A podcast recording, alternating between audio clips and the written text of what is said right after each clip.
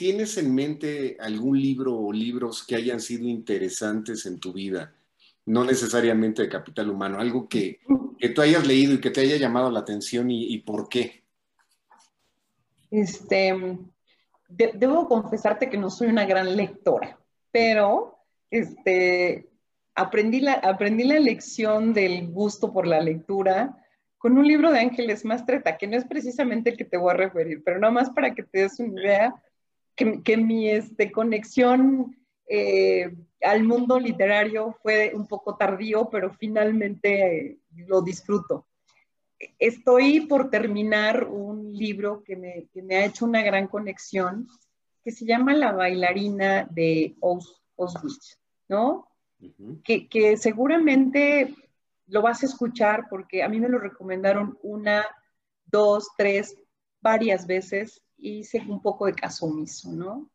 Este, Edith, Edith es, la, autora y es una autora que, que sobrevivió eh, pues, en la época del holocausto, lo vivió y sobrevivió, ¿no? Y es psicóloga.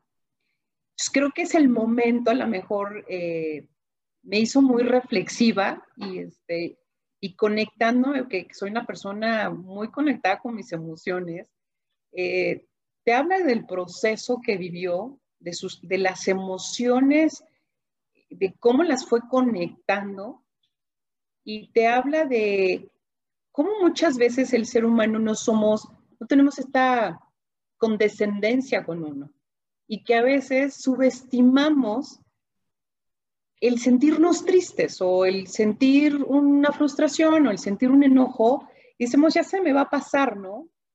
Y ella habla de, cómo tienes que transformar y no hacer caso omiso a lo que tú sientes. Habla de, lo que tú tienes que construir con tus propias eh, eh, emociones y que si te victimizas, te victimizas tú. Nadie te puede victimizar, te victimizas tú solamente. Y que los pensamientos y lo que tú tienes, nadie te los puede quitar. Entonces, cuando tú conectas eh, esta parte racional, esta parte de cuál es el diccionario de emociones que conoces de ti, no de los demás, que conoces de ti, ¿no? Este, no lo tienes. Entonces es muy ad hoc ahorita este, de cómo te, te, te muevo para decir, ¿cómo puedes salir de una adversidad?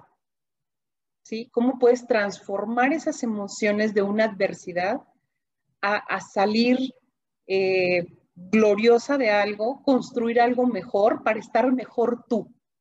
Entonces, es muy reflexivo, todavía no lo termino de leer, pero la verdad es un libro súper recomendable. A mí me lo recomendaron muchas veces y fui un poco como escéptica hasta que finalmente lo compré y, la verdad es que es algo que sí recomendaría. Y, otro libro que...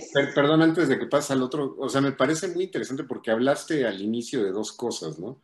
De ese proceso de, de empatía con los demás y de ese proceso de calidez que, que, pasa mucho con, con los profesionales que, que están en tu organización y que yo creo que a veces no somos empáticos ni cálidos con uno mismo, ¿no? Y, y, es, es, ese camino empezando por, por, por ti mismo, ¿no?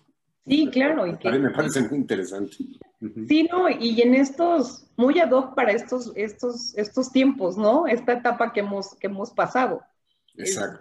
alguien recomendaba que no lo leas cuando estás triste. Yo creo que no. O sea, la verdad, sí hay que leerlo y hay que gozarlo y yo creo que te deja una gran lección de cómo contribuirte a ti, cómo ser compasivo contigo y cómo hacer una pausa muchas veces para este para que cuando tú escuches a los demás lo escuches desde lo que ellos quieren, no desde lo que tú piensas que te quiere decir. Y a veces no exigirte además, ¿no? Y no exigir, sí, claro, tienes que ser literal compasivo, ¿no? Este, dice, bueno, pues hoy me siento triste. ¿Cuántas veces no haces a un lado decir, ay, ya al rato se me quita o pones música o te pones unos audífonos o no sé, te comes un litro de helado? Este, pero pero creo, que es, creo que es muy bueno reflexionarlo. A mí me, me, dejó una buena reflexión. Se los se lo recomiendo. Perfecto. Y otro libro que, que, te podría decir ahorita que, que también me, me movió y quizás está muy conectado por cómo soy y, así debe ser la literatura, ¿no? Es un libro que se llama Momo, que pareciera que es un libro para, para niños, pero como muchos libros que están hechos para niños, también están hechos para adultos, ¿no? Este, y, que, y que habla de esta capacidad de escuchar al otro. Y, y te digo que se vuelve a conectar conmigo de esta eh, gran habilidad que puede tener un ser humano de escuchar no solamente eh, si eres niño o un niño, no, un niño escuchando a un adulto. Pero, pero está traducido el libro como en una primera etapa donde esta persona no, no tiene a nadie y todo el mundo la acoge. Y en el paso del tiempo, este, es alguien que, que tiene esta capacidad de escuchar y de, dedicar el tiempo. Y después lo van relacionando como los niños que no tienen eh, quien los escuche, que somos los papás, siempre en el, en el deprisa de las cosas, en cómo va cambiando tu disponibilidad de tiempo en, en tu circunstancia de vida, ¿no? Y el libro te marca a unos hombrecitos grises que son los malvados del cuento, que, si los traduzco son todos estos distractores o todas estas ocupaciones donde tú, tú tienes tu tiempo, que puede ser tu trabajo, tus amigos, el hacer, no hacer, y que no enfocas tu tiempo a hacerlo verdaderamente productivo, pero constructivo hacia tu vida. Y que hay muchos distractores de por qué no tengo el tiempo. Entonces, habla de los, ah, te va manejando como los niños que necesitan la escucha al papá y el papá no tiene el tiempo, pero igual escucha a la pareja, pero igual escucha del, del, del amigo, ¿no? Y cómo nosotros vamos distribuyendo, no equitativamente, el tiempo que tenemos, que el libro te marca que lo tienes de sobra. Sin embargo, nosotros siempre nos justificamos el, bueno, a veces, Jorge, no te he llamado porque no he tenido tiempo, ¿no? Claro, claro. ya no lo hice porque no tengo tiempo. Entonces, ah, te habla de estos distractores, ¿no?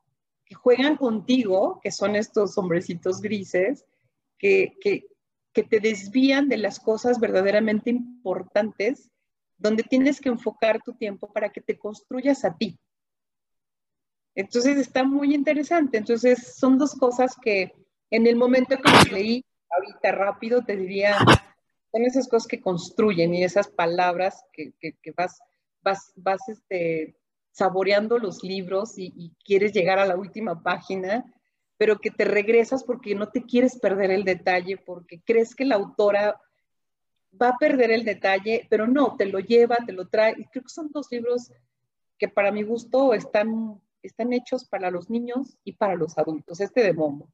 Y, el primero tendría que si tiene más un matiz de, para, para, para los adultos. ¿no? ¿Tienes alguno en mente? Sí, claro que sí.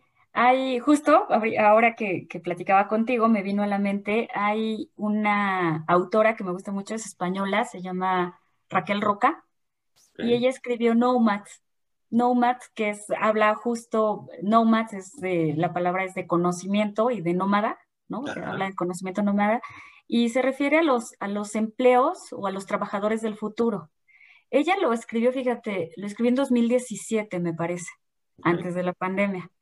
Pero es un libro muy completo, trae, trae muchos temas, trae estadística, trae, trae buena fuente eh, de qué va a pasar justamente en 2030 y en 2050 cuando pues los trabajos que vengan eh, ni siquiera los conocemos hoy, cuando eh, la fuerza laboral en, Europa, por ejemplo, pues sean personas de mayores de 50 años, ¿no? por, que la vida se está ampliando. ¿Qué pasa con estos paradigmas de la empleabilidad?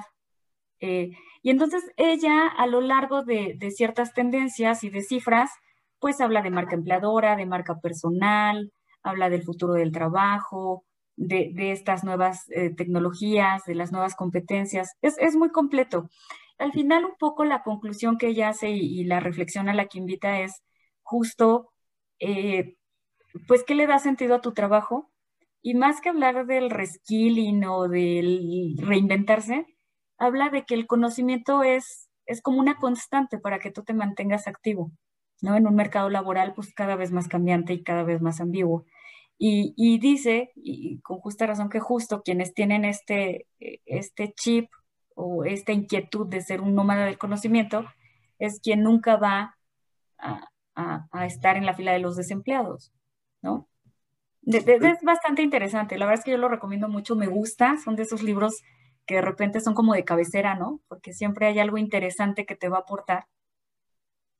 Fíjate que me, recuerda un poco eh, un concepto que, que, en su momento le llamaron el ignoramun, que no es otra cosa más que el cuestionar el conocimiento previo que tenía la humanidad y decir, oye, bueno, si alguien pensaba que la Tierra era cuadrada o era plana, ¿por qué no cuestionarlo y descubrir que realmente es redonda o esférica? Y, cuestionarte cualquier cosa. Y, este concepto del ignoramum fue lo que nos sacó realmente de la Edad Media, del obscurantismo, y lo que nos llevó a hacer lo que fue después el Renacimiento.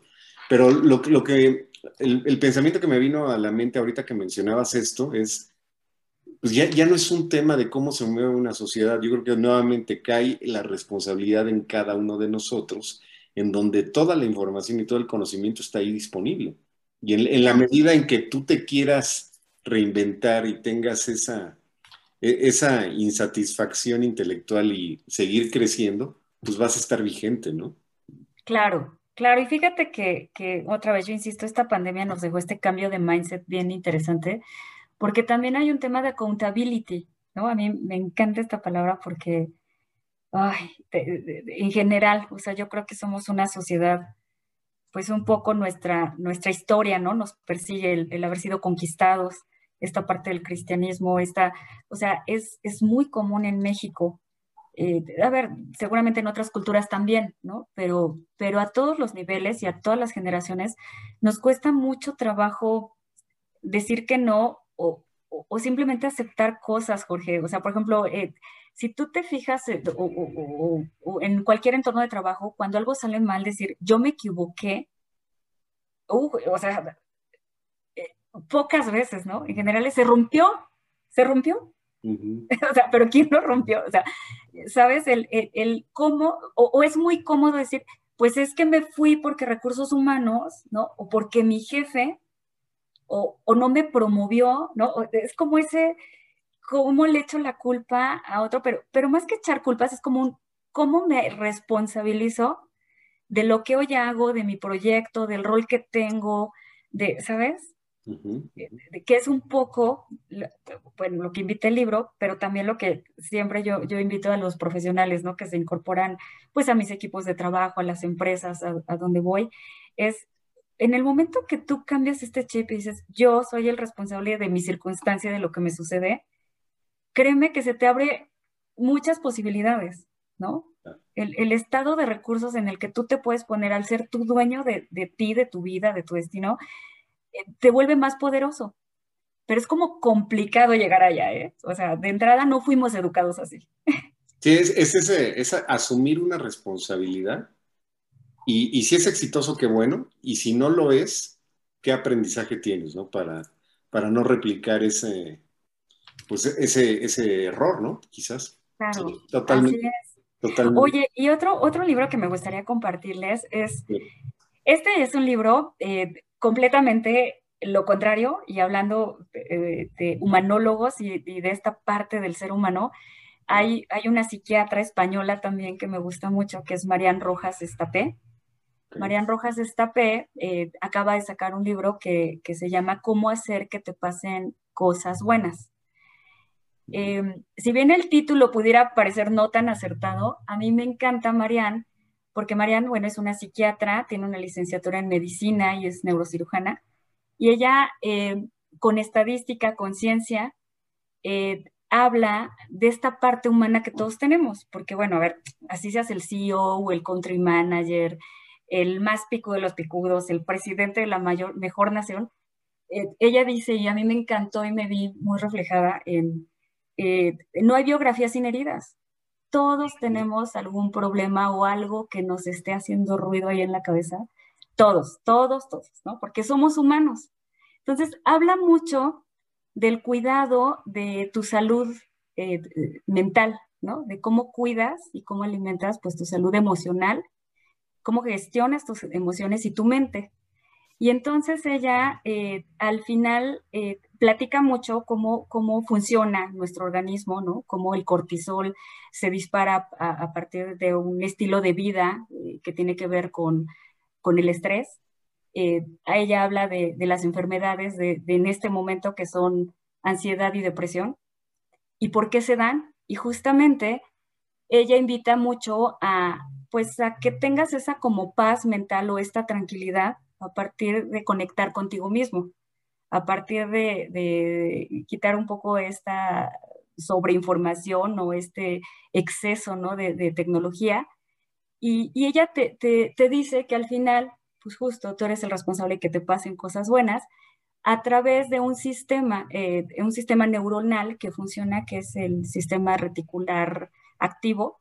Y este sistema reticular activo que tiene que ver con las neuronas es al final como una especie de filtro de cómo percibes lo que te pasa, ¿no? Y entonces habla de la felicidad vista desde el punto de vista de no es lo que te sucede, sino cómo percibes lo que te sucede. Y, esta capacidad de ir filtrando estas pequeñas cosas, ¿no? Todos los días, que a veces ya ni percibimos y que son muy buenas, desde respirar, que, que en esta época respirar ya es una bendición, ¿no? desde cosas muy, muy pequeñas.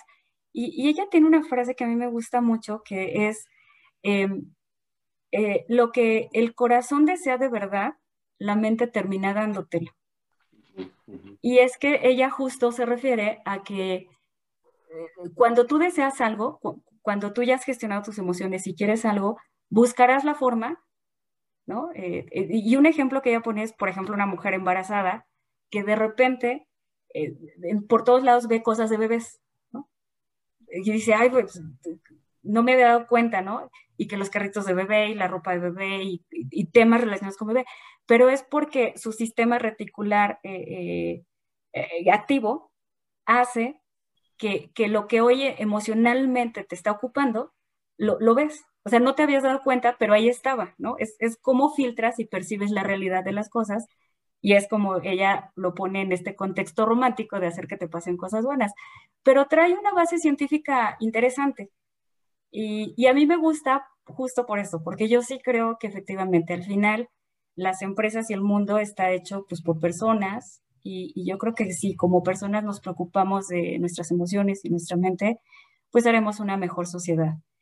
Y yo creo, Jorge, que al final el éxito profesional y de los negocios está en poner tus talentos al servicio de, los demás. Entonces, en la medida que lo logras hacer y logras trabajar en ti, ser una mejor persona, pues logras contribuir un poquito con las empresas y con la sociedad. Sí, sí, pero, también fíjate que yo pienso que, que no todo mundo ha descubierto su talento. O sea, yo, creo que, hay como un río, ¿no? Donde, donde se va llevando cosas y, y, así te lleva la educación, la escuela, los amigos, la familia pero creo que no todo el mundo ha descubierto para qué es bueno y qué le gusta.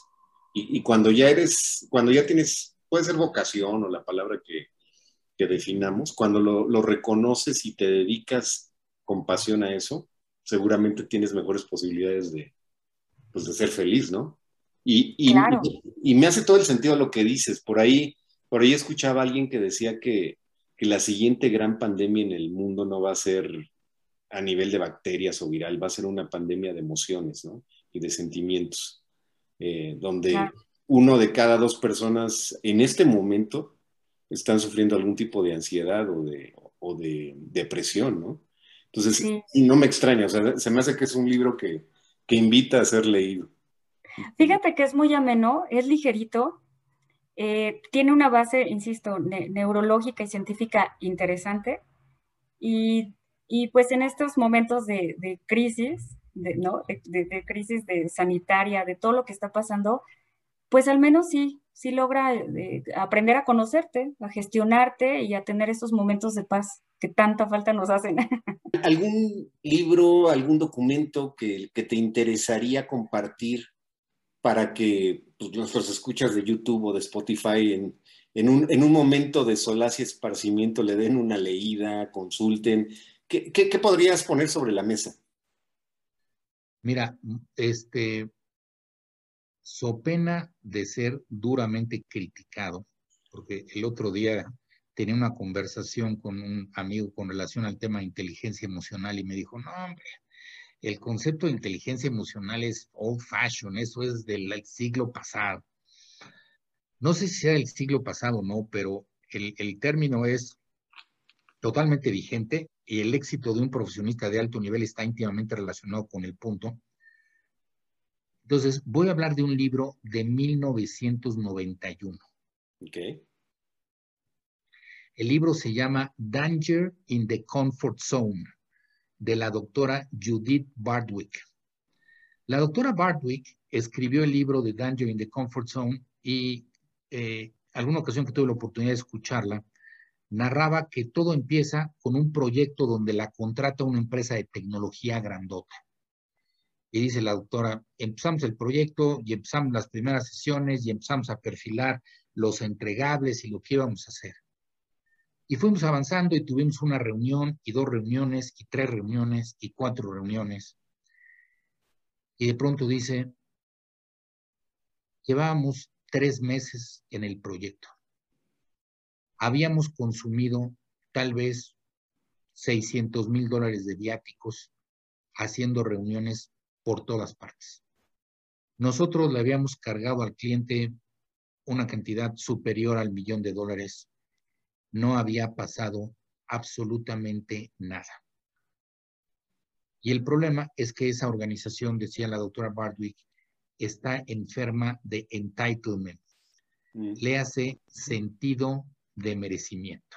Entonces, la doctora en el libro describe una gráfica que yo la traigo al tema de cultura, porque es la gráfica más simple que he visto con relación al sistema de consecuencias. Ella dice, usted quiere medir la productividad, usted tiene una curva de distribución normal.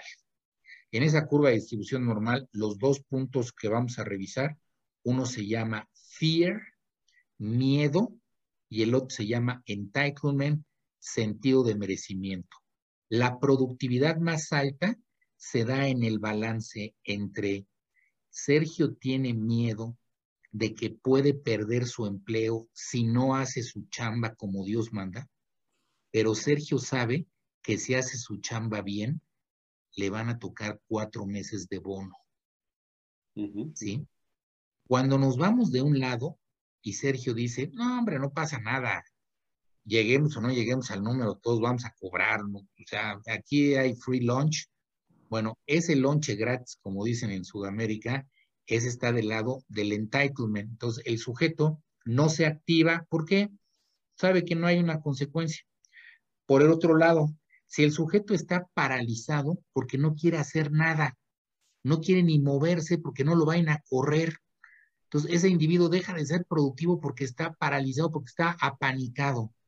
La autora Barwick dice, la mayor productividad de la curva se descansa en el medio y el miedo y el medio es el individuo sabe que puede haber una consecuencia fuerte para su empleo desde el punto de vista negativo, pero también sabe que puede haber una recompensa muy interesante si logra sus objetivos.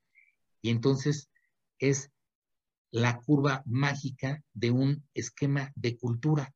Cuando la gente entiende que ciertos comportamientos le van a dar grandes dividendos en la empresa porque lo van a promover, lo van a capacitar, el individuo se la va a pasar bomba, le van a dar buenos incentivos, pero también sabe que hay comportamientos que no son tolerados y que eso puede ocasionar que pudiera perder su empleo o que no fuera promovido o que fuera desplazado para unas posiciones para las cuales él o ella estaban interesados.